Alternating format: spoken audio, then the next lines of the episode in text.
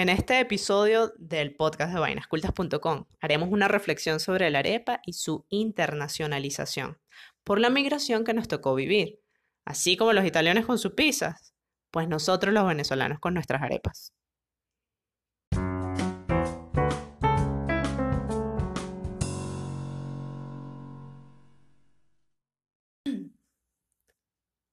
Trois, deux, un, zero. Buenas. Bienvenidos al nuevo episodio del podcast de vainascultas.com. Hoy la Troconis va a hablar del no budare que se llevó ella debajo del brazo. ¿De qué vas a hablar tú hoy? Es una reflexión sobre la arepa y la migración. Ok. La Troconis ¿Qué soy yo? Beef. Beef, exacto. No es muy amante de la arepa, pero un artículo le dedicó. Importante será. Vamos a ver qué tiene para contarnos. Sí, en efecto, o sea, yo estoy haciendo una reflexión sobre la arepa sin ser fan de la arepa, o sea, yo, yo puedo existir sin la arepa, puedo vivir una semana, sin embargo, ya como el domingo me dan ganas. O sea, una semana. De verdad. Sí. A mí me gusta más el pan, ¿sabes? El que leuda, el que levanta, el que tal. Pero bueno, finalmente entra eh, dentro de las categorías de panificados, porque la arepa es el pan de Venezuela. Exacto. Y la harina también. Miren, chicos, a lo largo de nuestras vidas experimentamos encuentros con comidas que nos proporcionan calidez, comodidad, que nos hacen sentir en casa y eso es comfort food. Ya lo hemos mencionado en otro artículo y en otro episodio del podcast. Busque comfort food. Tenemos un listado de alimentos que no estamos dispuestos a sacrificar por nada del mundo. Así llegue el comunismo. Porque nos identifican, nos llenan la panza, el espíritu y hasta el orgullo. También a lo largo de nuestras vidas estamos en constante búsqueda y mantenimiento de espacios confortables, o sea, literal y metafóricamente. Eso, Espacios que son comida, que son platos, que son situaciones, ¿no? sí, exacto. A nosotros nos pueden sacar de la zona de confort, pero de una vez estamos buscando otra zonita. Y es así, sentirnos. es así. Siempre estamos buscando sentirnos seguros, a Es- pesar de Y, y las aventurar. Exacto, y las comidas son parte de ese, de ese lugar confortable que vas recreando a lo largo de tu vida.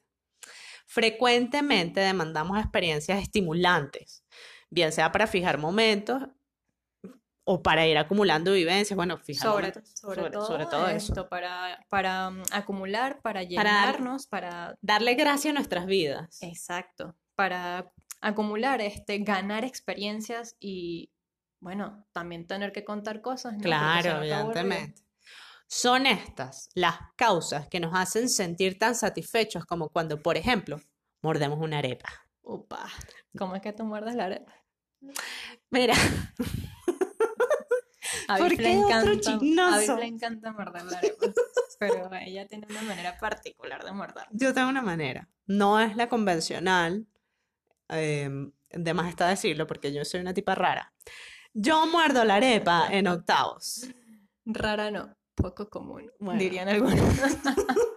Yo no relleno la arepa que desde octavo tú empezaste a morder la arepa. desde antes. Que. Dios mío, es que cuando tú, sabes, eso es saña. Eso es saña. Ok, que yo muerdo la arepa eh, cortándola en octavos porque así me rinde. Claro, es que te Yo gusta. soy que una tipa que administra. No, la verdad sí, la verdad sí. Si usted quiere administrar tiempo, espacio, Y dinero y hasta arepa, júntese con el beef, de verdad. Bueno, ok. Eh, vamos a seguir. Me centro en la arepa, cortada en octavos, por ser el alimento más representativo de la gastronomía venezolana. Y esto es así. Es el más versátil Y también. dirían los colombianos que de las de ellas también. Esta disputa, miren, yo los amo. A los colombianos yo los amo. Yo a Colombia la amo. Pero la arepa es venezolana. Pero la arepa suave y sabrosa es la venezolana. Porque ellos tienen sus Ellos arepas. tienen sus arepas, Y, pero y sus arepas bien finas, hechas, pero ya a mí me gusta las- la, que está acá. Pues, bueno. Es la masa sin gluten en su mayoría, ojo, que va cautivando público sin alardear de esta característica. O sea, La la, are- la la arepa humilde, tiene pues. todos los años del mundo y ella no anda con una etiqueta de que es sin Sin gluten, gluten free. O sea, no. no, no. Bueno, Eh, pero ¿sabes qué? ¿Dónde no la dejan entrar si no tiene esa etiqueta?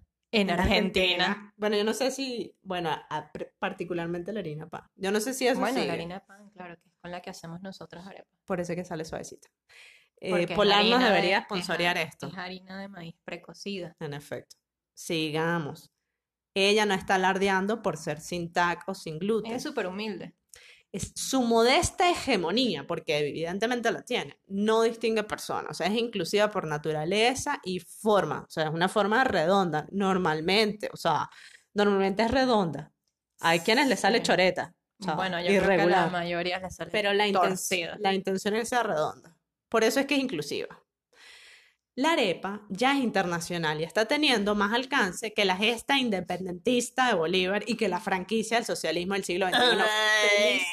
Felizmente, felizmente, por lo menos tenemos algo mejor que eso para, para exportar. deja de decir cosas asquerosas este. Mira, en el artículo hay una foto de la primera arepa que se hizo en Argentina con la fulana harina de polenta. Y es que, a ver, nosotros, nosotras un día estábamos haciendo la cola, la fila, Sí. para La, ap- co- la cola no, la cola ser no. otra cosa. la fila, pues, la línea de- Sí. para aplicar a la residencia precaria Que por en favor, Argentina. por favor, Argentina, cámbiale el nombre. Cambia el nombre esa O sea, es que eso condiciona, O sea, eso no dice como que vas a vivir te precariamente marca. por dos años. Sí. Bueno, no, Bueno, lo que pasa es que llegó un señor.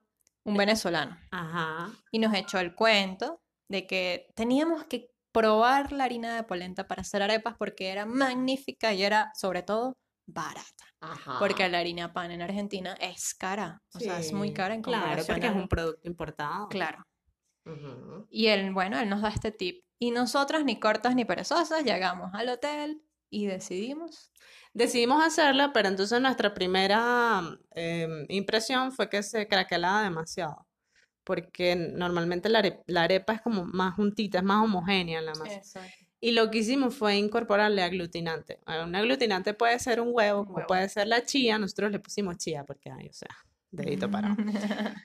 no, y porque Argentina también se prestaba para Sí. conseguir esas cosas. Argentina, arepa. No sin mi budare, sin mi budare, perdón. Somos cientos de miles de venezolanos migrantes por el mundo y ya sumamos, oye, como 5 millones, no sé, Sí, sí, sí. según cifras en Latinoamérica, ¿eh? Eh, según cifras del ACNUR. O sea, un panorama de soledad y sacrificios reina en nuestras ciudades. Es realmente terrible la situación. La incertidumbre es casi indomable. Y la escasez es abrumadora. De verdad, esto yo lo digo con toda la tristeza del mundo. Estamos hablando de 2020, donde, Ujú. ok, mm, tenemos muchos años en esto, Mm. pero bueno, Sí. esperamos que el próximo año, cuando escuchemos este podcast, digamos esto ya no es así. Amén, porque esto viene desde el 98, con sus altas y sus bajas, pero, pero Sí. bueno. Lo cierto es que esto es un logro de unos del gobierno, unos bandidos que, entre otras cosas, pues nos cernó el, el derecho a surtirnos de alimentos tranquilamente. Cercenó, Cercenó, ¿qué dije? Cercesese. dijiste cualquier cosa. Ok. Cercenó. Si mi memoria no me falla, eh, fue como en enero del 2012, cuando yo hice por última vez un mercado decente y completo para llevarlo a mi despensa en el apartamento. Sí, después de eso era imposible hacer mercado. Era que si una cosita aquí, otra allá, porque Sí. Entonces, claro, desesperanzados, hartos, pues nos hemos ido a ver qué es lo que es. O sea, a buscar mejor suerte, a crear oportunidades, a recuperar lo sacrificado, a darle la vuelta a la vida, así como se le da la vuelta a una arepa. Para me eso. Para seguir siendo un poquito de lo que somos, nos ha dado por asar arepas no matter where. O sea, asar en budare porque así es como debe ser. Irse con el budare bajo el brazo, en la maleta, es quizá uno de los consejos más sonados en los manuales de criollos de emigración. Y es que pasa que en otros lugares del mundo no hay budares, no No. existen. Entonces, claro, tú vas a hacer una arepa y es como que, por ejemplo, yo cuando me fui a Francia, yo quise hacer arepas y a mí lo que me sacaron fue un sartén todo... Claro, y el, el todo budare es, es, es como, es un no, elemento, una plancha gruesa, normalmente de hierro, por eso pesan tanto. Claro. Mira, a ver, yo confieso que yo no me fui con, con, con un budare, sino con mi crepera, bien por cuestiones de peso, pero evidentemente tenía Porque yo iba a claro, hacer crepes en lugar de arepas. pero es que no, yo evidentemente tenía claro que yo iba a hacer mis arepas. O sea, por una cuestión de replicar ciertas cosas, porque yo como más arepa por fuera que adentro. Opa. La arepa es por lejos. La, Bueno, viste, pa. la arepa es, por lejos, el alimento que más nos identifica como venezolanos. Incluso su variedad nos encapsula en alguna región. Que si la arepa gorda, que si la arepa así, que si la arepa asada. Bueno, todas son asadas. Yo, que soy andina, prefiero la planita y tostada. La de maíz pilado me encanta, pero sobre todo la de trigo, trigo. que esa no es común y esa es la andina. Y esa es divina. No, El, perdón, en Caracas la arepa de maíz la hacen gordita, más chiquita, en, en, circunf- en diámetro, pues. en efecto. Y la hacen gordita. Y esa es Y- como la más representativa del país y de ahí sale la tostiarepa. La tostiarepa toma la forma de la arepa caraqueña, Exactamente. pero no replica las formas de las demás arepas. que es un bollito. En cambio, en los Andes, incluso hay mucha gente la aplasta en un, en un papelito sobre, el, sobre la mesada. Ay, en estos días había un tejemaneje con eso, que, que los No, andinos le dan así que no sé qué. No, la gente ser- Cada quien, son diferentes procedimientos, pero se llega a algo común entre todos. Seguimos. Nos cuesta andar por la vida sin tenerla presente, a la arepa, ¿no? Porque es parte esencial de nuestra dieta, de nuestra esencia, de nuestras vivencias. La arepa nos hace sentir y estar en casa. Dígame una arepita con mantequilla y queso amarillo. Uf. Y ahora que somos tantos por todos lados, la casa tiene una dimensión diferente. Casa es donde moraste y creciste, ¿sí? Donde mamá te enseñó su método para hacer arepas. O papá, porque en mi En tu casa, fue mi mamá no hace arepas. ¿Qué pasa? tu papá. Es mi papá el que me enseñó.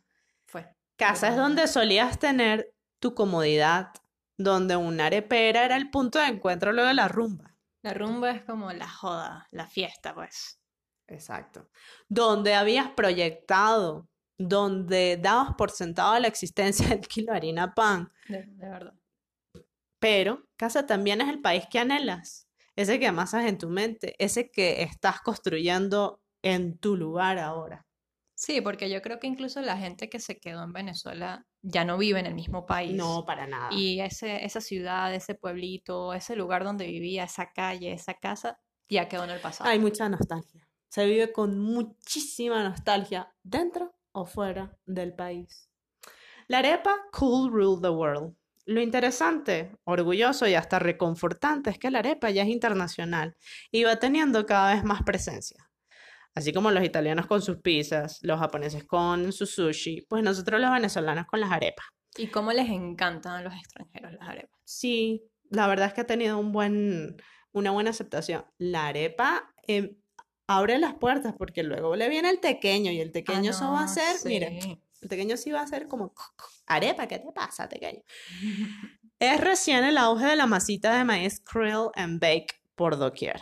Hay quienes se lanzaron al ruedo mucho antes de ser considerado un tiro al piso. Tal es el caso de Maribel Araujo, quien, queriendo simular esa calidez humana que existe en una panadería venezolana, fue pionera de las areperas en Manhattan con su Caracas Arepa Bar. O sea, hay una conversación que ella tuvo con Erika de la Vega en su podcast en Defensa Propia y es súper interesante cómo esta mujer vio Se reinventó. se reinventó, exacto, se reinventó a través de un negocio de arepas en Manhattan cuando no había absolutamente nada, ah, bueno, o sea, a kilómetros de distancia, algo similar. Y yo hoy en día creo que tiene tres, ¿no? Tres arepas. Mm, me en- parece. Lo cierto es que, bueno, Erika se define a ella como una catadora de cuanta arepa hay por el mundo y, eh, Dios mío, Pues como- chinas. ok, Y como que vamos a seguir, Patricia, en esto. es, es la Erika que dice esas cosas. Y bueno, la verdad es que es un encanto este, este episodio. Hay, mm, hay otras propuestas que, que la verdad a mí me llaman mucho la atención desde el punto de vista del diseño. Está White Envelope, que es una arepera que también está en Estados Unidos, que hace esta asociación divina de un sobre, porque es eso, la arepa es un sobre apto para cualquier contenido. o sea, Es verdad, ver- la arepa es en blanco, es Mm. un sobre, es, es como un papel en blanco. A veces tú te ves con una viuda, viuda le decimos a la arepa que no tiene nada, y es como, chama, ¿cómo dentro? ¿Sabes? ¿Qué te voy a poner encima? O sea, por dentro, Tienes, dicho. tienes que ponerle algo, juro. O sea, ¿cómo vas a comer arepa sola? Es una hoja en blanco. Está Ian Bananista, la encuentro por Instagram, que, o sea, hace unas arepas bellísimas, súper coloridas, además fermentadas, que a mí me encanta esa vaina. O sea, fermenta maíz para luego hacer la arepa, qué bella. Esas son muy bonitas. Sí, Muy- ella, muy ella le da un giro bien peculiar a la arepa convencional. Y bueno, esta arepita, que es una, es una andina, con rasgos griegos, o sea, yo, O sea, eso es como la beef. esa. Ujú. Are, que pita. viajó a Buenos Aires con su masa madre, su masa madre de trigo, de cacute, de el páramo merideño, el páramo venezolano, y ella se puso a hacer, o sea, yo, una arepa de trigo em, con la fórmula panadera, y le salió. Pero dándole un toque griego. Sí, por eso es que se llama are-pita, porque la arepa mm, se puede asar en la crepera que yo me llevé o en el budar o en donde sea, pero yo la metía al horno y entonces eso hacía que se em, abombara y daba la, eh, eh, o sea, la configuración formal por dentro. Era, es de una, es de una pita, es de un pita, perdón. Y como en Twitter mm, no nos podemos quedar nunca callados y siempre tenemos que estar discutiendo de algo, ah, hubo una discusión recién mm, sobre, sobre la arepa andina, ¿no? Y bueno, en, en arroba latroconis Yo pueden puse encontrar, una un, un tweet ajá, con Pero- una imagen diciendo que era mi versión, ojo, versión de la arepa andina. Y bueno, nada, obviamente la gente fundamentalista, así no es la arepa. Ajá, sí, no, sí, yo, yo mm, respeto esas posiciones también, pero yo no dije Pero no las que era la arepa andina, sino mi versión. Entonces hay que saber interpretar las cosas, Bueno, pero lo que yo quería decir es que en tu, en tu Twitter, en arroba latroconis, pueden conseguir más información sobre la arepita. Sí, y en el Instagram también, En tu Instagram también. Allí yo coloqué la receta. Exacto. Todo el mundo pide receta, bueno, ahí está la receta. Eso fue un... La arepita fue como un intento fortuito y sin esfuerzo de juntar mis genes en un producto panificable. Es muy loco, pero es así. O sea, ya saben, los andinos en la arepa de trigo y los griegos en la pita. O sea, lo que pasa es que justamente buscando este alimento confortable ¿Qué dice Casa? eh, que dice casa, pues yo necesitaba recrearlo. Bien, por ejemplo, yo necesito moras en la vida, y yogur y café y nueces. Tú no, nueces tú no No, necesitas. no, eso no. Bueno, no, yo en ese no. momento necesitaba arepita. Por, por cuestiones también de migración, estoy hablando de esto, o sea, tú tienes, tienes un momento emocional bastante complicado y te Claro, y reencuentras. además que, perdón, es un alimento que no encuentras fácilmente en la calle. o sea, no, no, hay no, mu- como, no como a ti te gusta como casa, pues. No, y mucho menos la arepa andina, pues. Entonces, Exacto. bueno, lo que hice fue generar mi propio comfort food, que está como también tirando a la identity food. Exacto. Y bueno, este, a mí realmente me ha gustado mucho y creo que ha sido la, la pieza de pan que más he hecho durante estos dos años.